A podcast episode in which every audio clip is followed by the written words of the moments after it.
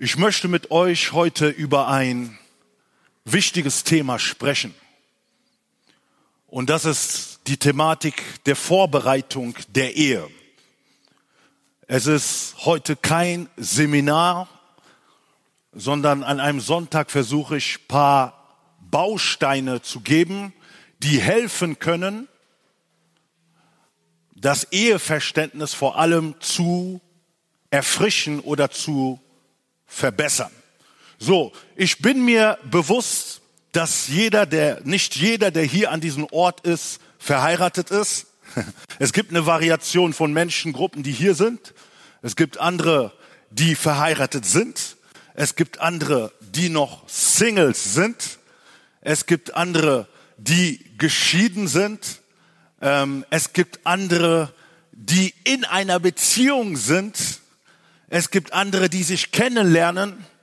Und es gibt andere, die denken, dass sie gewisse Entscheidungen treffen müssen. Das heißt, der Raum ist sehr komplex. Ich weiß nicht, ob ich alle Punkte berühren werde.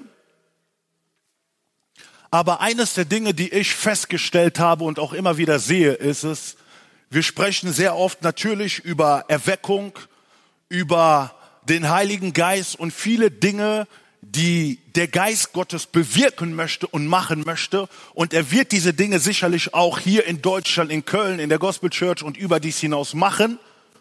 Aber es gibt einen Bereich, der meines Erachtens auch in der Beobachtung, oder ich denke, ihr könnt es selber feststellen, sehr angefochten ist.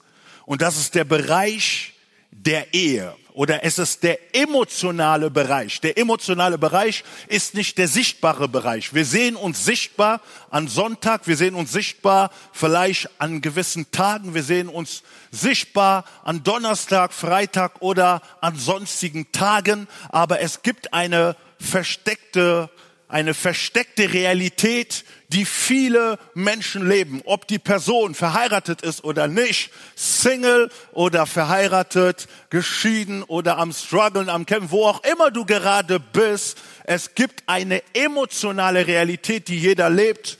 Und eines der Dinge, wo ich denke, wo auch der Feind sehr, sehr stark angreift, ist im Bereich der Emotionen. Weil wenn er dich im Bereich der Emotionen kriegt, wir wissen es, dass Krisen im emotionalen Bereich lange sich ziehen. Und das ist die Möglichkeit, um viele Leute wirklich am Boden über längere Zeit zu halten. Wir können lachen, wir können springen, wir können tanzen, aber die emotionale Realität ist eine Realität von jeden Tag Montag, Dienstag, Mittwoch, Donnerstag, Freitag. Andere können nicht richtig schlafen, andere können nicht richtig aufstehen, andere genießen den Schlaf, je nachdem, wo du gerade stehst. Und ich glaube, wenn auch dieser Bereich, wenn wir immer wieder ein Stück weit über diesen Bereich sprechen, wenn wir uns ein Stück weit an diesen, in dieser Thematik ein bisschen erfrischen, wird es uns helfen, sage ich mal, vielleicht das Eheleben besser auszuleben. Es gibt verschiedene Etappen im Leben des Menschen. Und heute lege ich ein bisschen den Schwerpunkt in der Vorbereitung der Ehe. Das bedeutet, ich spreche noch nicht über die Ehe an sich, wenn Menschen verheiratet sind. Ich glaube, es gibt eine Art Vorbereitung vor der Ehe. Und ich glaube auch, dass es viele gibt, die nicht unbedingt diese Vorbereitung gegangen sind. Denn die Art und Weise, wie Menschen zusammengekommen ist, ist sehr verschieden. Okay, andere sind in so einer schnellen Zeit zusammengekommen, dass zwar Emotionen da waren, dass zwar Liebe da waren, aber am Endeffekt merken wir, Liebe ist nicht alles. So, Emotionen sind gut, Liebe sind gut, Werte sind gut, aber sich zu engagieren mit einer Person sein Leben lang ist eine ganz andere Sache. Es gibt mehrere Etappen. Die erste Etappe, ganz kurz gesagt, ist so diese Zeit der Individualität oder die Zeit des Alleinseins. So, keiner von uns mag es, allein zu sein. Gibt es jemanden, der es mag, allein zu sein? nee. So. Der Mensch an sich mag es nicht, alleine zu sein. Dazu sind wir geschaffen, deswegen sagt man, der Mensch ist was? Ein Gemeinschaftstier. Er muss in eine Gemeinschaft. Aber jede Gemeinschaft, jede Beziehung, jede Ehe fängt mit einem Alleinsein an. Es fängt mit deiner eigenen Geschichte an.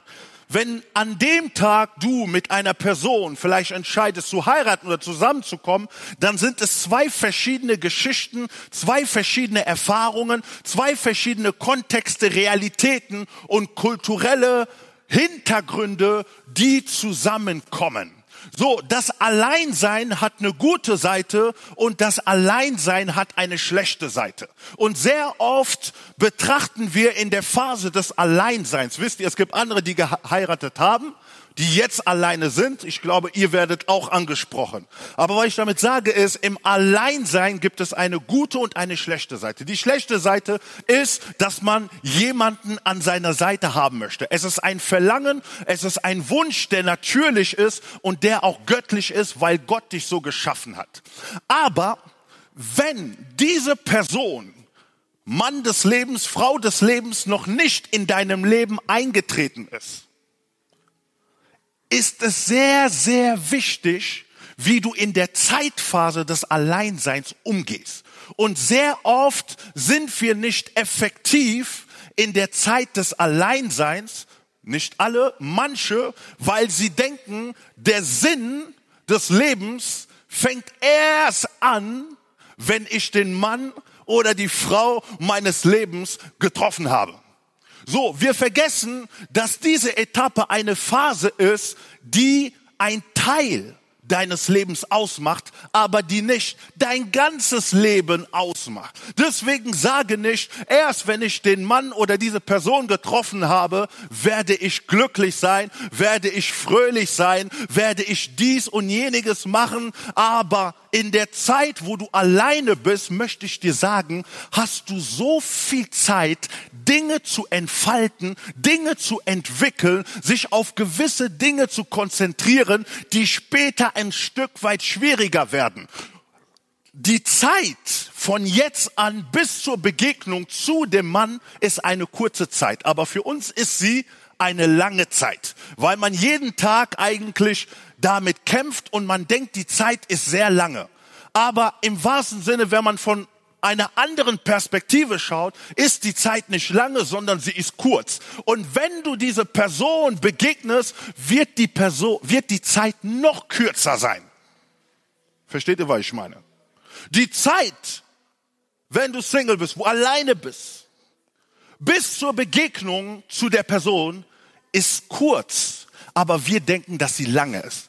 Und wir langweilen uns manchmal in dieser Zeit, statt aktiv und kreativ zu sein und denken, oh, es ist ewig, dass ich so alleine bin. Ewig bin ich alleine. Oh, Gott sieht mich nicht. Oh, Gott kennt mich nicht. Oh, ich schaue zu anderen und sehe, wie schön sie in Händchen zusammenlaufen. Ah, ich will auch da rein. Warum erlebe ich es nicht?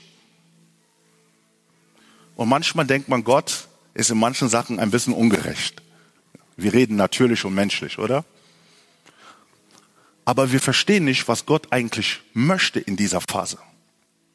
Die Zeit des Alleinsein hat eine immense Power, weil du die Möglichkeit hast, dein Potenzial auf einer Ebene zu entfalten, die du später nicht hast. In der Begegnungszeit mit der Person wird die Zeit noch kürzer. Wieso? Weil du gedanklich und auch körperlich in einer ganz anderen Zeitphase bist. Anschließend, wenn du dann in diese Beziehung hineingehst, wird es natürlich noch intensiver. Du merkst, du musst nicht mehr alleine für dich denken, aber du fängst an, für jemand anders auch zu denken. Okay? Das heißt in dem Sinn, deine Gedanken fangen an, größere Verantwortung und größere Last zu nehmen. So. Du musst aber in deiner individuellen Zeit des Alleine sein, vorbereitet sein, auf diese Begegnungszeit. Und wir werden anhand der Geschichte von Adam und so paar Aspekte sehen, die uns helfen zu verstehen, was im Alleinesein alles möglich ist oder was Gott von dir fordert in dieser Zeitphase. Denn wenn du verlobt und verheiratet, wenn du heiratest und dann in im Eheleben bist, dann wird die Zeit noch weniger reduzierter. Und wisst ihr, und das Problem ist, manche sind dann eh schon im Eheleben und fangen sich an, viele Fragen zu stellen, die sie nicht im Alleinsein beantwortet haben. Wisst ihr, in dieser Zeitphase des Alleinsein geht es auch um deine Identität, wer du bist, was du tust, was du machst. Wir werden diese Dinge anschauen. Und wenn du diese Dinge auch schon nicht so angegangen bist, merkst du, du bist verliebt, du hast einen Mann, du hast eine Frau, aber es gibt irgendetwas, was dich stört. Weil du merkst, ich will irgendwie wissen, wer ich bin.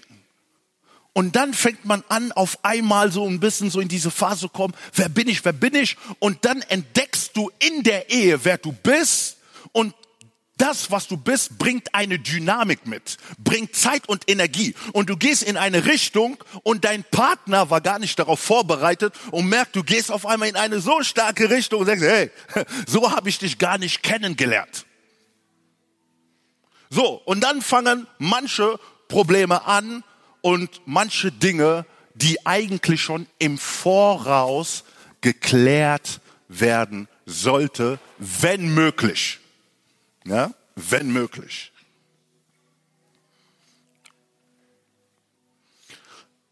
Ich möchte dir noch ein paar Ratschläge geben. Ein Prinzip, was wichtig ist für den, der alleine ist. Die Gemeinschaft fängt mit zwei an, okay?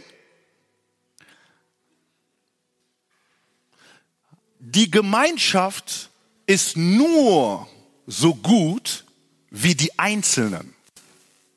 Eine Gemeinschaft an sich ist immer neutral. Sie kann gut sein, sie kann schlecht sein.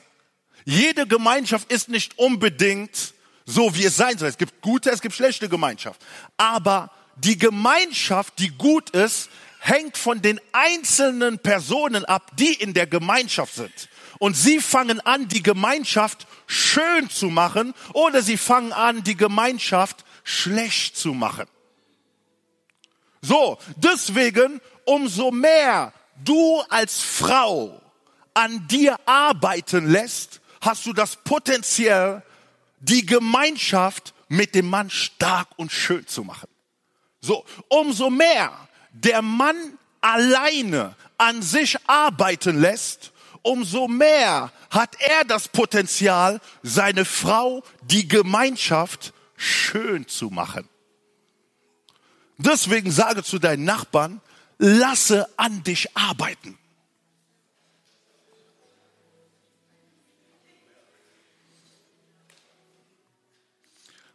Jeder muss lernen, an sich zu arbeiten. Das Erste, was du verstehen musst, ob Mann oder Frau, God first. Amen. God first. Gott als Erster auf Deutsch, okay? Ich glaube, das ist etwas, was du verstehen musst. So, wieso? Gott, der die Ehe oder die Beziehung oder die Gemeinschaft ins Leben gerufen hat, hat gewisse Regeln und Prinzipien gegeben. Wenn wir uns nicht an die Regeln halten, werden wir nicht fröhlich sein. So, das, was Gott sagt, ist, er spricht zum Volk Israel und sagt, es gibt keinen Gott neben mir. Es gibt keinen anderen Gott, der an meiner Stelle sein soll. Und was Gott noch sagt in 2. Mose 20,5, er sagt, er ist ein eifersüchtiger Gott. So, diese Ausdrücke, die Gott gerade gebraucht, sind emotionelle Ausdrücke. Das sind Ausdrücke, die wir in einer Beziehung zwischen Mann und Frau, zwischen Junge und Mädchen, wie auch immer, hören. Wie oft hat dein Partner vielleicht nicht gesagt, aber den Anschein gegeben, dass er hier nicht, dass er nicht einverstanden ist. Wieso?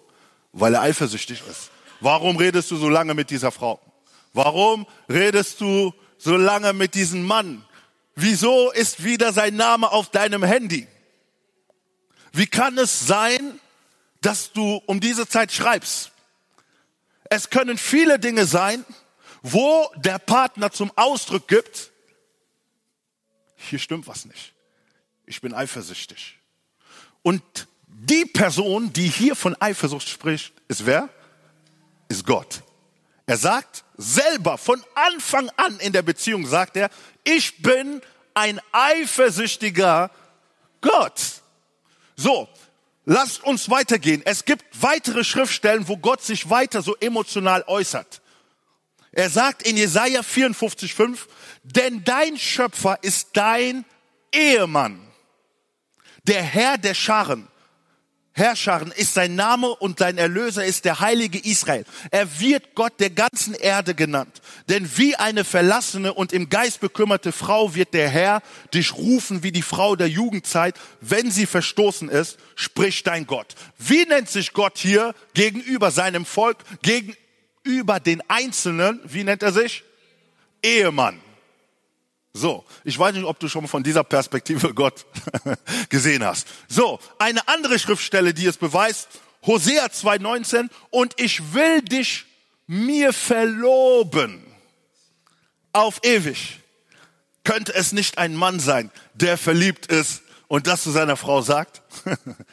ich will dich mir verloben in Gerechtigkeit und Recht und Gnade und Erbarmen ich will dich mir verloben in Treue und du wirst den Herrn erkennen. So, in Jesaja sagt er, er ist der Ehemann und hier in Hosea sagt er, ich will mich mit dir als einzelne Person, Mann, der du gerade allein bist, Frau, der du gerade alleine bist oder eine alleinige Realität lebst. Er sagt, ich will mich mit dir verloben. So, das bedeutet, dass Gott anfängt, Heirat auf einer geistlichen Ebene zu definieren und sagt hier, geistlich gesehen ist jeder, der Christ ist, mit Gott verheiratet. Deswegen sagt die Bibel, die Gemeinde ist die Braut und er ist der Bräutigam. Und Paulus, als er anfängt, Ehe zu definieren, sagt er, die Ehe ist vergleichbar wie die Gemeinde und wie Jesus, der das Haupt der Gemeinde ist und der sein Leben gegeben hat für die Gemeinde. Und in was für eine Art und Weise hat Jesus sein Leben gegeben? In einer bedingungslose Liebe. So, Gott fängt an, auf geistlicher Ebene Heirat oder Beziehung zu definieren. Es ist wichtig, dass du als Mann, ob du verheiratet bist oder nicht, oder als Frau, ob du verheiratet bist oder nicht, dass deine Beziehung mit Gott intakt ist. Dass deine Beziehung mit Gott tief ist. Denn wenn beide in tiefe Beziehung sind, dann kommt Tiefe in die Beziehung. Dann sind die beiden vorbereitet, einander Gemeinschaft, gute oder schöne Gemeinschaft auszuleben. So, was ich damit sagen möchte, es gibt auch andere, die sagen, es gibt doch Fälle, diese Person hatte nicht eine Beziehung mit, mit, mit, mit Christus und so weiter und so fort. Und dann haben wir ähm, geheiratet oder die haben dann geheiratet und so weiter und so fort. Ich möchte etwas ganz klar hier sagen. Ausnahmefälle sind nie die Regel. Ganz wichtig. Ausnahmefälle sind nie die Regel. Gott ist souverän. Aber Gott hat uns seinen Leitfaden im Wort gegeben, hat gesagt, was hat Licht mit Finsternis zu tun? Nicht aus dem Grund, weil er dir das Leben schwer machen möchte, weil er weiß, vielleicht jetzt gerade tut es gut, aber nach einer gewissen Zeit fängst du an zu leiden. Und das Leid kann so groß sein, dass du nicht deine Ehe genießen sollst. Du siehst die Gegenwart, aber Gott sieht die Zukunft. Wir müssen dem vertrauen, der die Gegenwart und die Zukunft kennt. Es ist nicht einfach, weil es mehr Auswahl gibt mit Leuten, die vielleicht nicht gerade vielleicht im Licht sind. Es kommen vielleicht viele Leute, die jetzt nicht gerade im Licht sind oder die scheinbar so tun, als würden sie Christ sein, aber es hat einen negativen Effekt früher oder später. Lasst uns dem vertrauen, der die Gegenwart und die Zukunft kennt. Gott, der dich liebt, manchmal erlaubt er sogar, wenn man Kompromisse tut, dass auch er reinkommt und manchmal einen Schlussstrich macht. Emotional bist du am Boden, aber zukünftig hat dich Gott vor etwas bewahrt oder gerettet. Gott liebt dich so sehr, dass er nicht erlauben möchte, dass du in deiner Ehe unglücklich bist. Er ist ein Vater, der spürt, wie seine Kinder fühlen.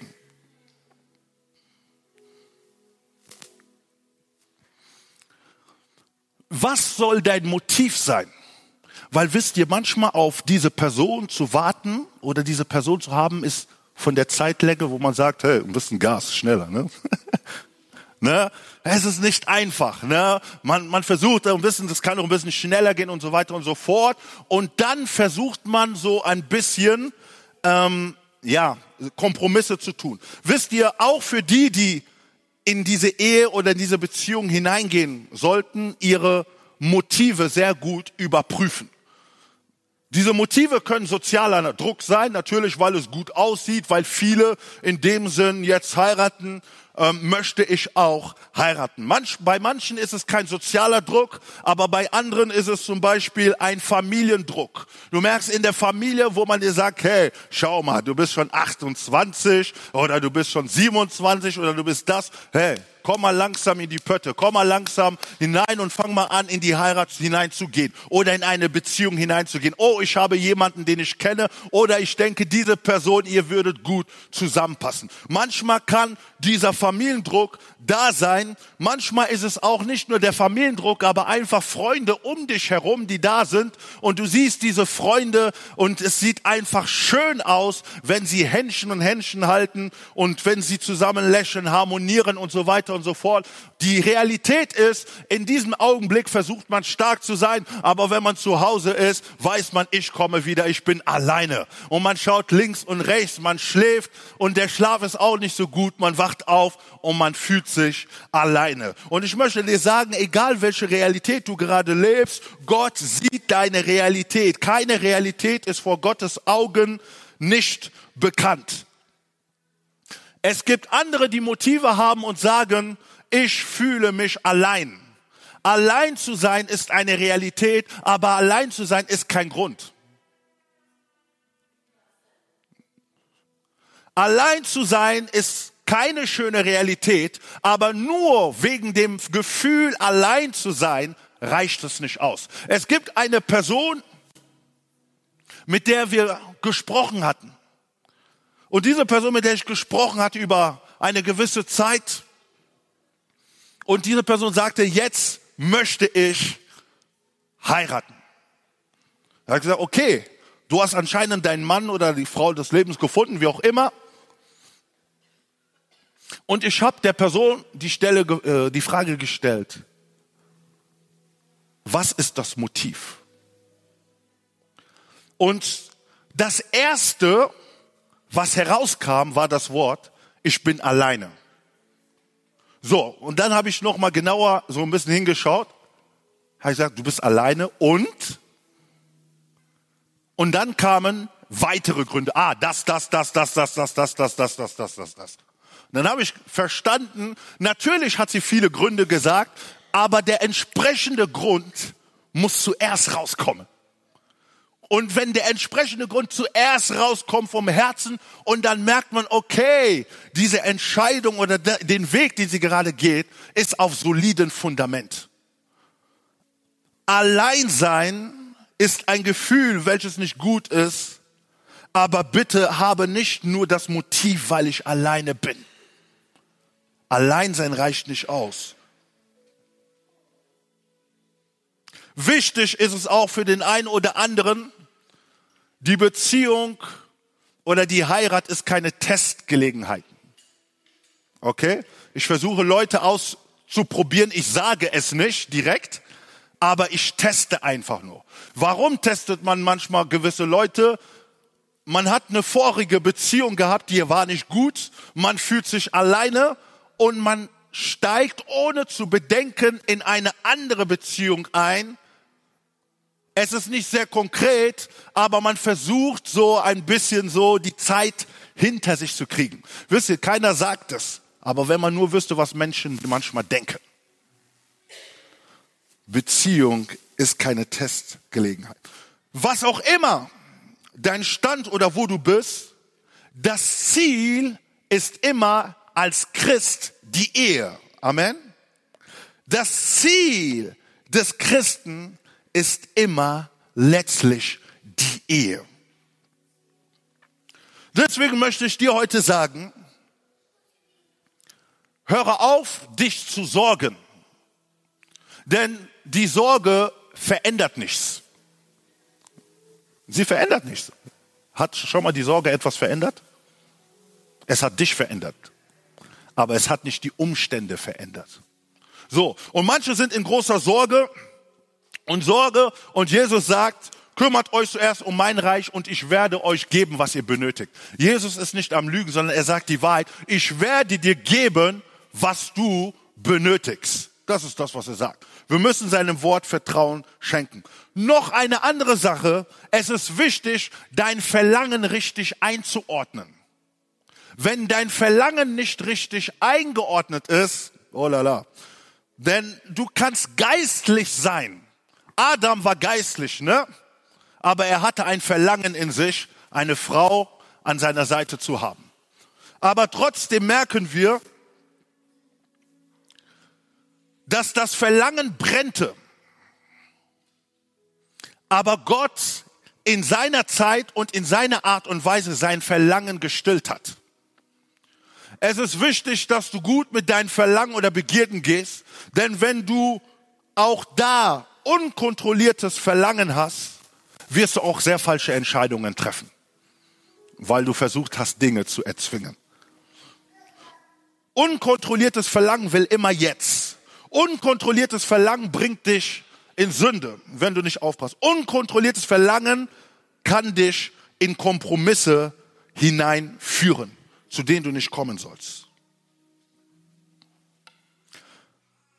Lasst uns in das Leben von Adam hineingehen. Bevor Gott Adam den Partner gegeben hatte, hatte Gott ein Ziel. Und das Ziel ist es, Adam fit zu machen oder Adam vorbereitet zu sein.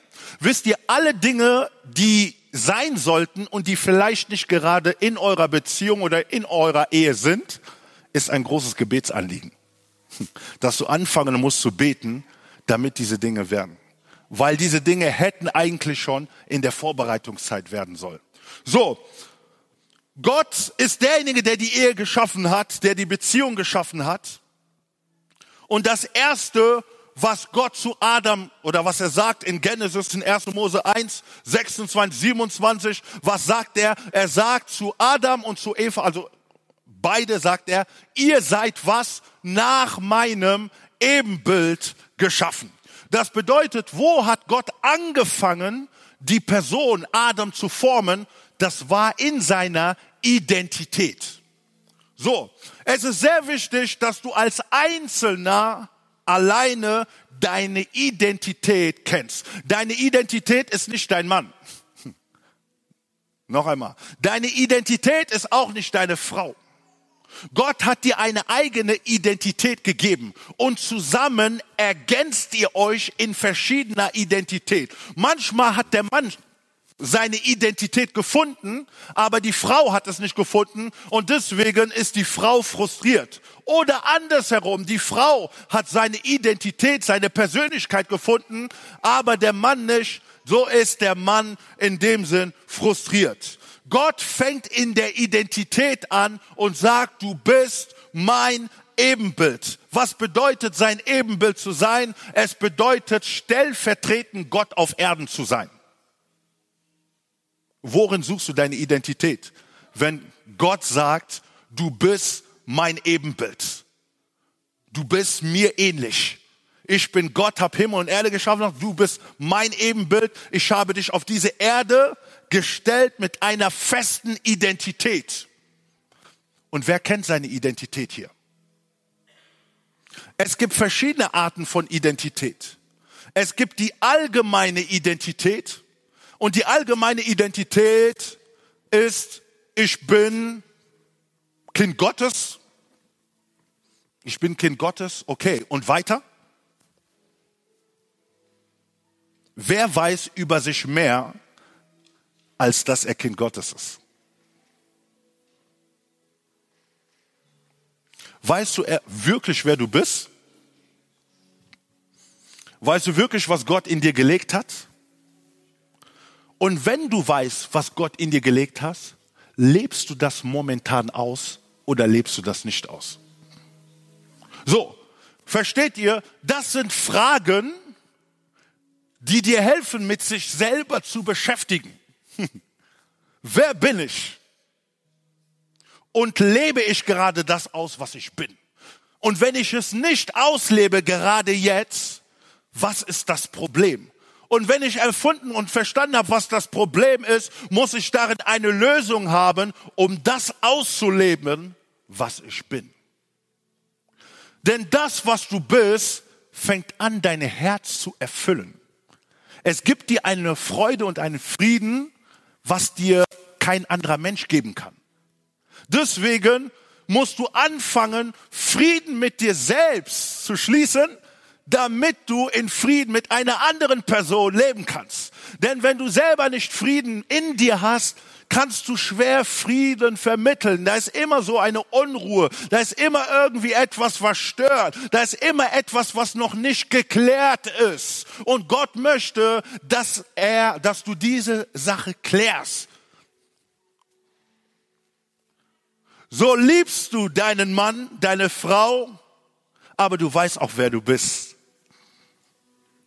Und Gott möchte, dass du als Frau, selbst wenn du in der Ehe bist, verstehst, wer du bist und dir Gedanken machst, wie kann ich ein Stück weit ausleben, wer ich bin. Wenn du noch nicht drinne bist, so hast du die Zeit, dir darüber Gedanken zu machen und diese Frage zu beantworten. Glaub mir, wenn du das nicht jetzt beantwortest, wirst du merken, irgendwann mal wird es schwieriger, du willst es machen, aber dann sind dann auf einmal drei, vier Kinder und sind dies und das und du merkst irgendwie, du kommst nicht in die Pötte, du musst sehr viel aushalten, selbst als Mann musst du mehr managen und machen, aber wenn du schon vorbereitet bist und weißt, wer du bist, kannst du in dieser Phase anders mit dir umgehen.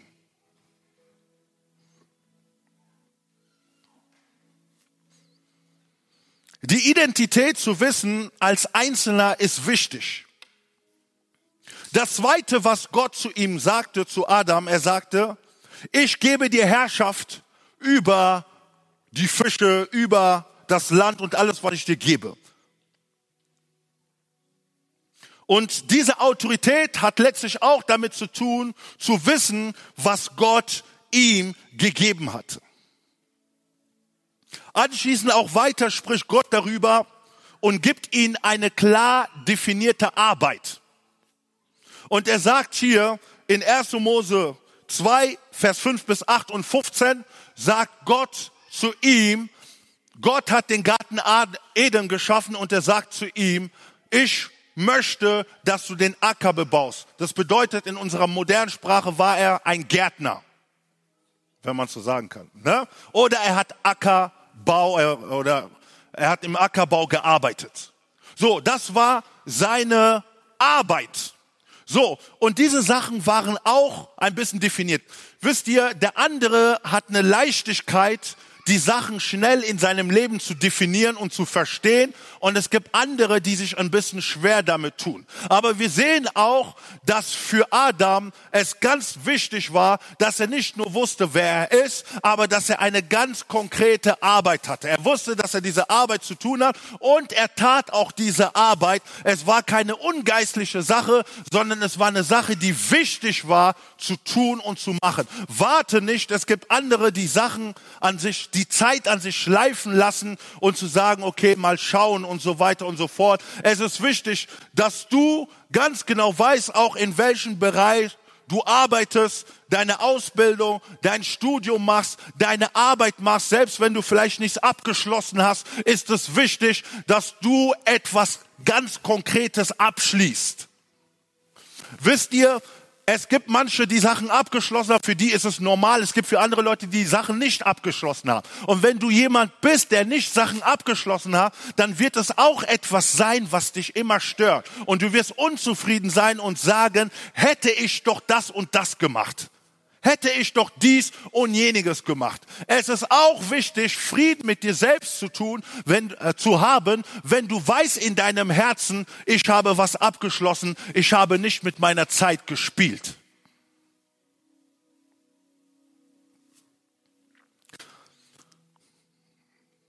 Auch wenn Finanzen auch ein wichtiges Thema im Bereich der Beziehung und der Ehe ist, was wichtig war, ist, dass er eine Tätigkeit hatte.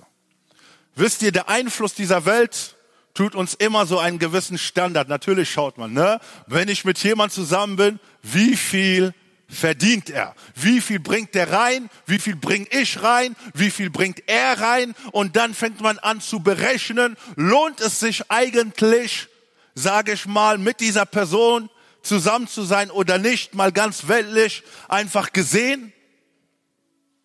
Und manchmal sind es auch Punkte, die scheitern. Ich glaube, dass es nicht immer darum geht, dass jemand das größte Gehalt hat, aber wichtig ist es, dass die Person eine Tätigkeit hat. So, dass die Person eine Tätigkeit hat, zeigt, dass die Person willig ist, etwas zu tun. Die Person, die keine Tätigkeit hat, zeigt einfach, dass du unreif bist und dass du nicht bereit bist, eine Familie, eine Frau mit dir zu haben. Und es ist wichtig, dass solche Dinge, wo man manchmal denkt, die sind selbstverständlich, dass die geregelt werden. Adam war zu dieser Zeit immer noch alleine. Aber schaut, wie Gott anfängt, sein alleiniges Leben zu regeln. Er fängt an, festes Fundament, um ihn zurückzutun. Und glaubt mir, ich glaube, in dieser Zeitphase, als Gott angefangen hat, dieses Fundament in ihm festzusetzen als Persönlichkeit, hat sich Adam auch bestimmt die Tage gedacht, hey, wenn ich schaue, sehe ich nur Elefanten, sehe ich nur Tiere um mich herum, ich sehe Löwen, ich sehe all Mögliches um mich herum, aber ich sehe nicht die Frau meines Lebens.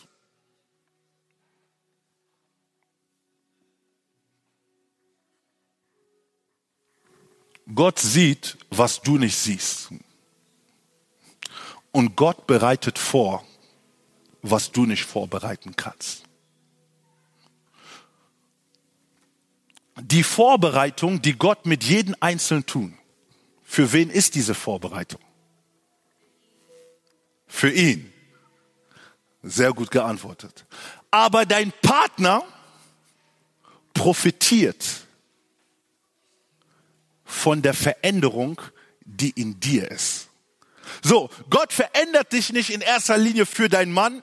Gott verändert dich nicht. Alles, was du durchquerst gerade, ist nicht in erster Linie für den Mann oder für die Frau, sondern die Veränderung, die er in dir tut, ist erstmal zu seiner Ehre. Und weil Gott dich verändert und weil hoffentlich Gott auch den Mann irgendwo verändert hat oder vorbereitet hat, fängt an der Mann zu sagen, wow, was ist das für eine Frau? Wow, was ist das für ein Mann? Aber im wahrsten Sinne war die Vorbereitung von Gott für ihn selbst. Aber der Mensch fängt jetzt an, davon zu genießen, was Gott selber vorbereitet hat. Wisst ihr, vorbereitet zu sein von Gott ist nicht selbstverständlich. Man muss sein Herz öffnen und man muss sich dazu entscheiden.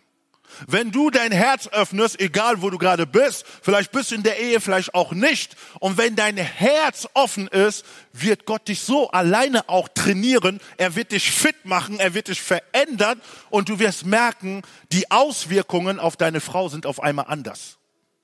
Nicht, weil die Frau die ganze Zeit gesagt hat, hey, du, du hast immer diesen Ausraster, oh, du hast immer dies oder das, oder zu der, zu der, oder, oder anderer Seite sagst du, hey, das muss verändert werden, hey, werd doch mal ordentlicher und so weiter und so fort. Natürlich gibt es gewisse Sachen, die Zeit nehmen, bis Leute sich verändern, aber es ist einfacher, glaub mir, es ist wirklich einfacher, wenn zwei offene Herzen da sind und sagen, hey, ich bin nicht perfekt, aber ich lasse mich von dir verändern. Ich habe eine Beziehung mit Gott, wenn ich schlecht handle, wenn ich schreie, wenn ich Ausraster habe und all die Sache. Selbst ist es nicht gut für meine Frau, aber der Heilige Geist wird mich verstehen lassen, die Art und Weise, wie du gerade umgegangen bist, es ist schlecht. Und du wirst keine Ruhe haben, selbst wenn du schlafen gehst, machst einen auf Stolz und so weiter. Aber der Heilige Geist wird dich daran erinnern, demütige dich, gehe hin und bitte um Vergebung. Und du gehst hin und bittest um Vergebung. Natürlich, manchmal ist es die Liebe, aber manchmal ist die, der Stolz größer als die Liebe.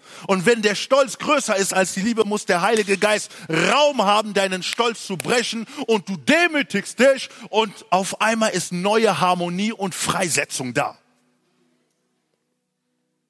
Wenn in den Herzen nicht diese Freisetzung und nicht diese Demütigung da ist, kommt jemand anders rein. und er kommt ganz schnell rein. Und ihr wisst, wovon ich spreche.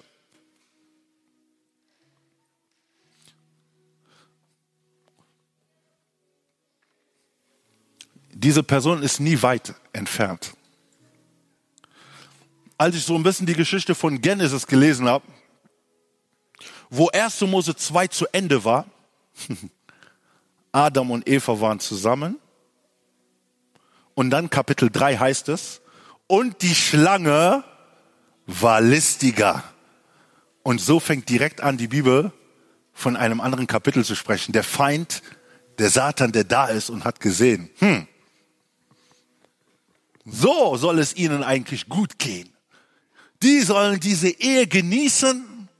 Die sollen miteinander all von dem profitieren, was ich, was Gott ihnen gegeben hat.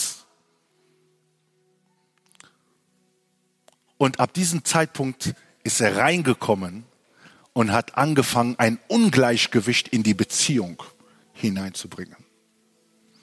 Noch einmal, wo Emotionen, wo schlechte Dinge da sind, öffnen wir Türen, wo der Feind schnell reinkommt.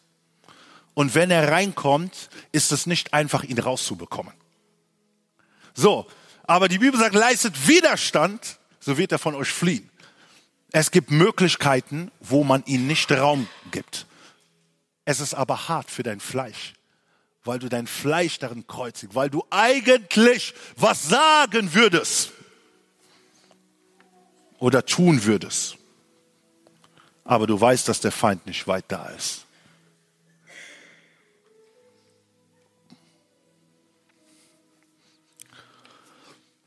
Gott hatte Adam so vorbereitet, dass er die Stimme Gottes hören konnte. Wisst ihr, die Bibel sagt ja, und Gott wandelte im Garten Eden und er sprach. Also so authentisch, so frei und so einfach hatte er die Stimme Gottes gehört. Es ist wichtig, dass du als Einzelner ganz frei und klar die Stimme Gottes hörst. Wenn dein Partner, wenn du als Einzelner nicht mehr die Stimme Gottes hörst, fängt es an problematisch zu sein. Und das war der Zustand, in dem sie waren, als Einzelne von Gott geschaffen. So. Man spricht über die Frau. Das, was die Frau getan hat, ich werde es ein bisschen kürzer zusammenfassen. Wir sehen, die Frau hat einmal das Gefühl der Einsamkeit im Leben des Mannes weggenommen. Denn zum ersten Mal, als Adam Eva gesehen hatte, fing er an zu dichten und sagte, endlich, das ist mein Fleisch von meinem Fleisch, mein Gebein zu mein Gebein. Er fing an, eine Emotion kennenzulernen, die sehr wichtig war. Und wisst ihr, was Gott sagt? Gott sagte, Er will ihm eine Gehilfin machen. So, diese Übergangsphase ist sehr wichtig. Was hat Gott erstmal getan? Gott setzte ihn zuerst in einem Schlaf. Und als er in einem Schlaf war, hat er die Frau vorbereitet. So, im wachen Zustand war die Frau nicht da. Aber als er geschlafen hatte, bereitete Gott seine Frau vor. Die ganze Zeit, wenn du kämpfst, suchst, eine Veranstaltung zur anderen, man denkt, das ist Geistlichkeit, aber im wahrsten Sinne suchst du jemanden. So, man kennt das, man war alle, jeder war darin. So, oder viele zumindest. Du suchst und suchst und suchst und es gibt andere, die suchen. Bam, es klappt nicht. Und man denkt sich, wow. Aber wisst ihr, was Gott möchte? Ist, dass du schläfst. es ist Zeit zu schlafen. Zu schlafen bedeutet, ich habe es abgegeben. Gott, du bist in Kontrolle. Ich sage nicht, dass du jetzt die ganze Zeit nur schlafen sollst, okay? So, kannst schon wach sein und schauen, was Gott tut. Aber es ist nicht die höchste Priorität. Wenn das die höchste Priorität ist, nimmt es so viel Energie und Kraft und du hast keinen Fokus mehr. So, Gott möchte deinen Fokus richtig setzen und wenn er deinen Fokus richtig setzt, auf einmal überrascht er dich in einer Art und Weise, wie du es nicht gedacht hast. Wisst ihr, deswegen sagt Sprüche, wer eine Frau gefunden hat, vielleicht auch Mann, ne, hat etwas Gutes gefunden und der Herr hat ihn Gunst verschaffen. Das bedeutet, der Herr hat ihn beschenkt. Es ist ein Geschenk. Gott möchte den Einzelnen beschenken. Okay? Sehr wichtig. Und wie hat er seinen Partner genannt? Der Partner wurde Gehilfen genannt. Ich weiß nicht, wie du das Wort Gehilfen so ein bisschen so verstehen würdest. So, es ist keine billige Hilfskraft. Okay? So, Gehilfen. Oder eine Hausfrau irgendwo, die nur gewisse Sachen, ihr wisst, was ich meine. So, das Wort Gehilfen hier an diesem Text ist ein sehr starkes Wort. Es ist kein kleines Wort. So, das Wort, was hier steht, heißt Eser. Es gibt ein Lied für andere, die eben Eser. Ich weiß nicht, ob alle die kennen. Ist einer, der Worship macht. Und Eser bedeutet die Hilfe Gottes. So, in anderen Textstellen wird dieses Wort mit der Hilfe Gottes bezeichnet. So, und wir wissen, wenn Gott hilft, ist es qualitative Hilfe. Als Gott von Gehilfen spricht, spricht er über einen Partner, der einen großen Einfluss über seinen Mann haben wird. Einen gleichwertigen Partner ist die Frau. So, warum benötigst du einen Partner? So, Adam hatte eine ganz klare was? Vision. Ganz klar von Gott empfangen. Eva war nicht da. Er bereitete ihn vor und dann stellte er Eva in sein Leben und sagt, jetzt hast du einen Partner. Warum sollst du jetzt einen Partner haben? Weil du jetzt reif genug bist, bereit genug bist, da mit deinem Partner gut umzugehen. So, und deswegen sagte ich, in der Vorbereitung muss man über diese Dinge sprechen, weil es andere gibt, die schon zu weite Schritte gemacht haben, aber der Einzelne war nicht vorbereitet. Wisst ihr, es ist sehr hart, wenn nur einer vorbereitet ist in der Ehe, in der Beziehung. Wisst ihr warum?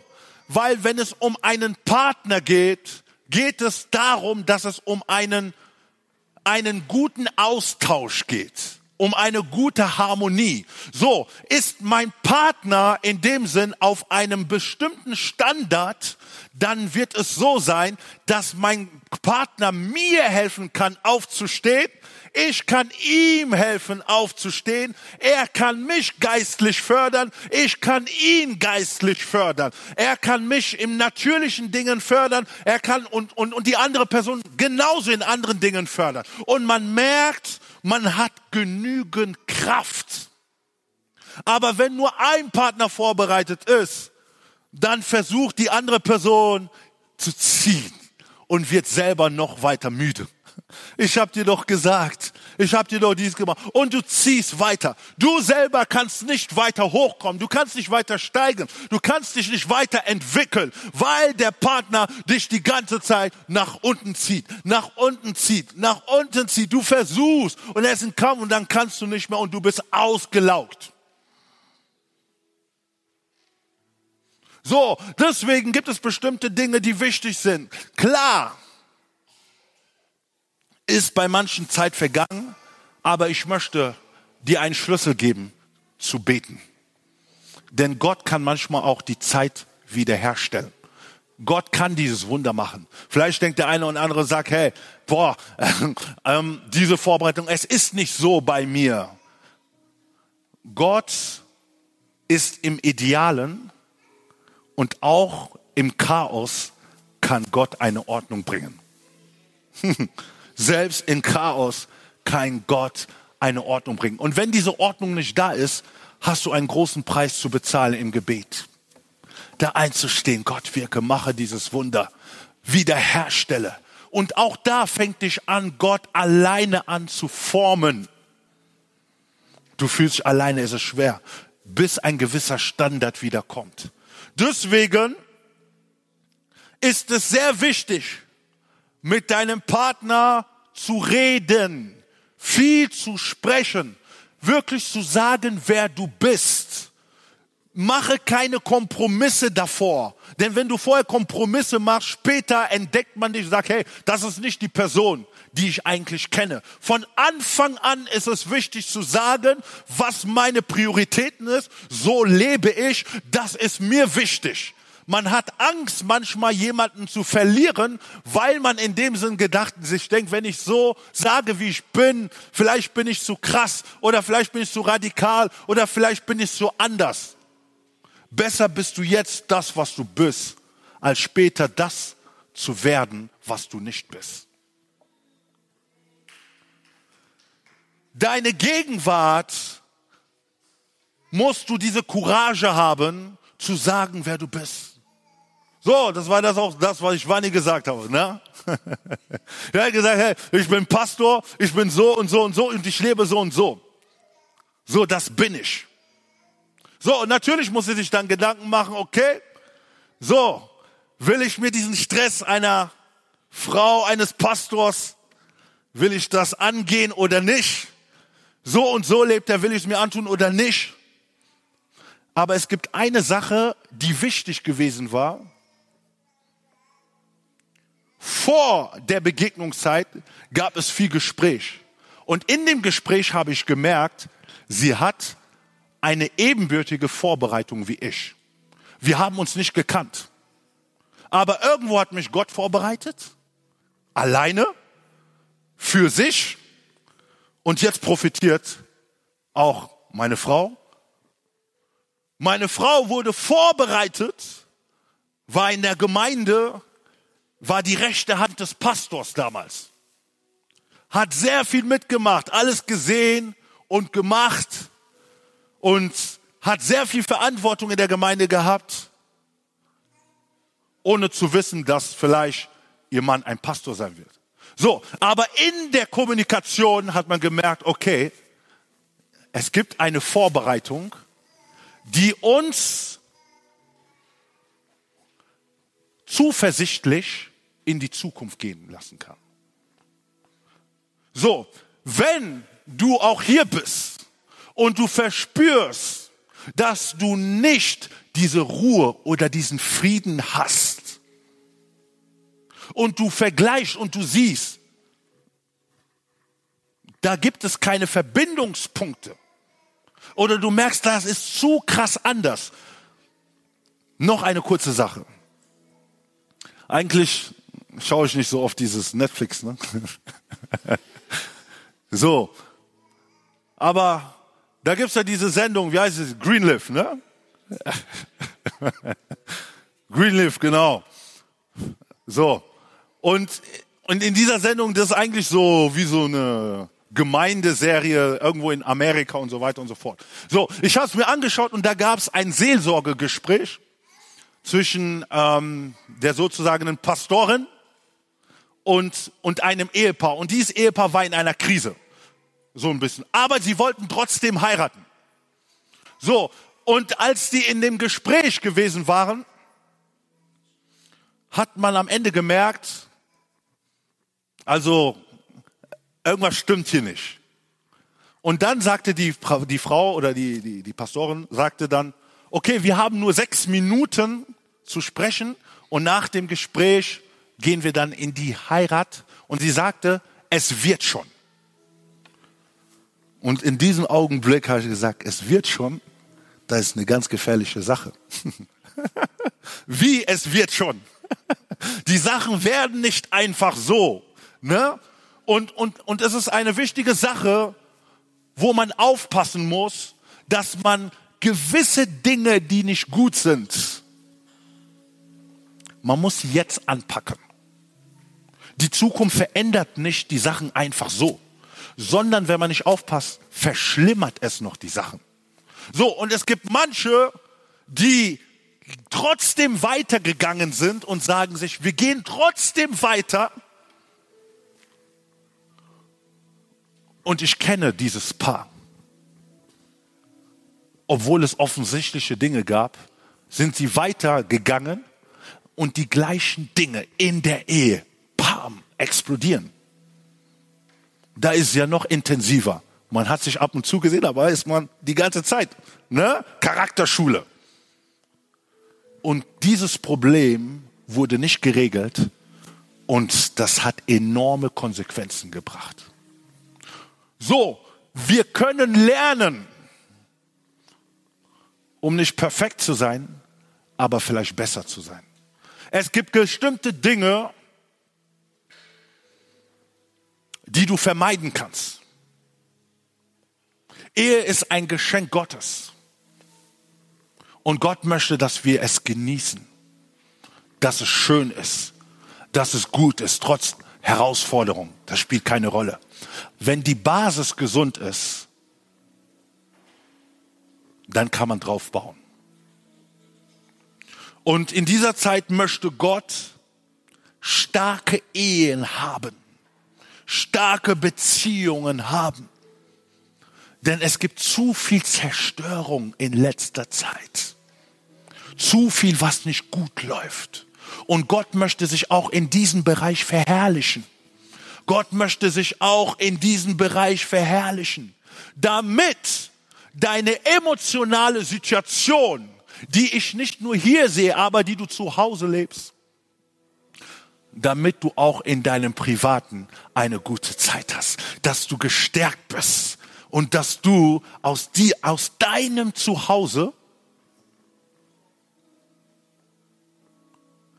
wirklich geisterfüllt leben kannst. So, diese Sachen passieren auch nicht einfach so. Man muss etwas tun, damit diese Sachen so passieren. Ich habe nur über die Vorbereitung gesprochen. Die Sache ist jetzt, es gibt jemand, der die Verantwortung hat, dafür zu sorgen. Und das ist auch von Gott klar definiert.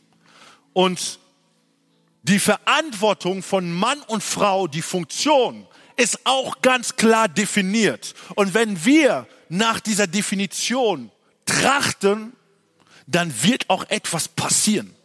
Aber zurzeit ist ein Ungleichgewicht. Ein großes Ungleichgewicht.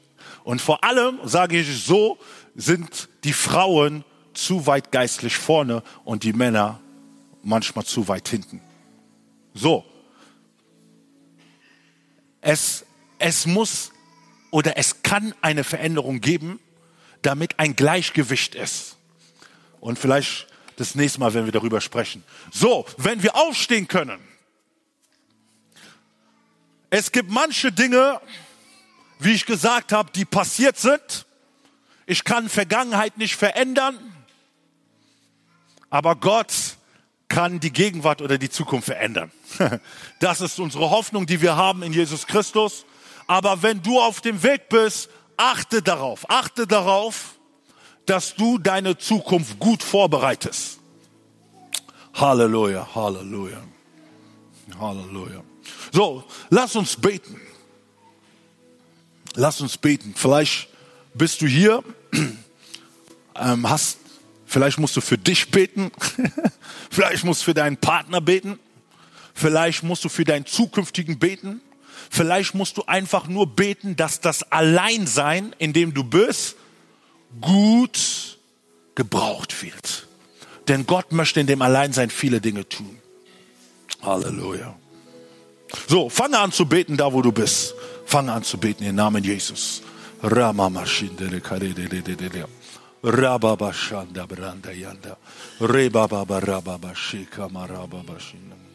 Hmm. Halleluja. Bete für dich, für deinen Partner. Bete für, bete, dass der Herr etwas Neues entfacht. Halleluja. Auch wenn du alleine bist, bete für dich, dass der Herr dich stärkt, dass er dir die Augen öffnet für die Dinge, wo du blind bist, dass er dir die Kraft schenkt, da wo du keine Kraft hast. Halleluja. Danke, Heiliger Geist, für das, was du machst, was du machen möchtest. Halleluja. Rabababa, rababa, shinka, marababa. Shanda brinde, yanda branda, yanda branda, yanda branda. Rababa, shika, marababa, shinde.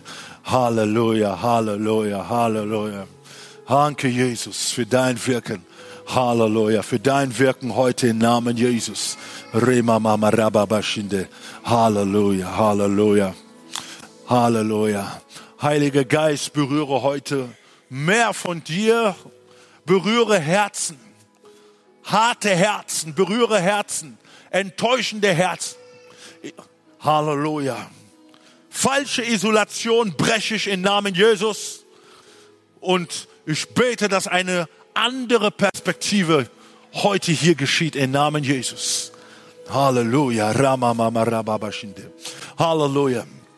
Wenn du möchtest, wenn du Gebet brauchst in diesem Bereich, so kannst du nach vorne kommen und ich bete für dich. Sonst bete weiter da, wo du bist.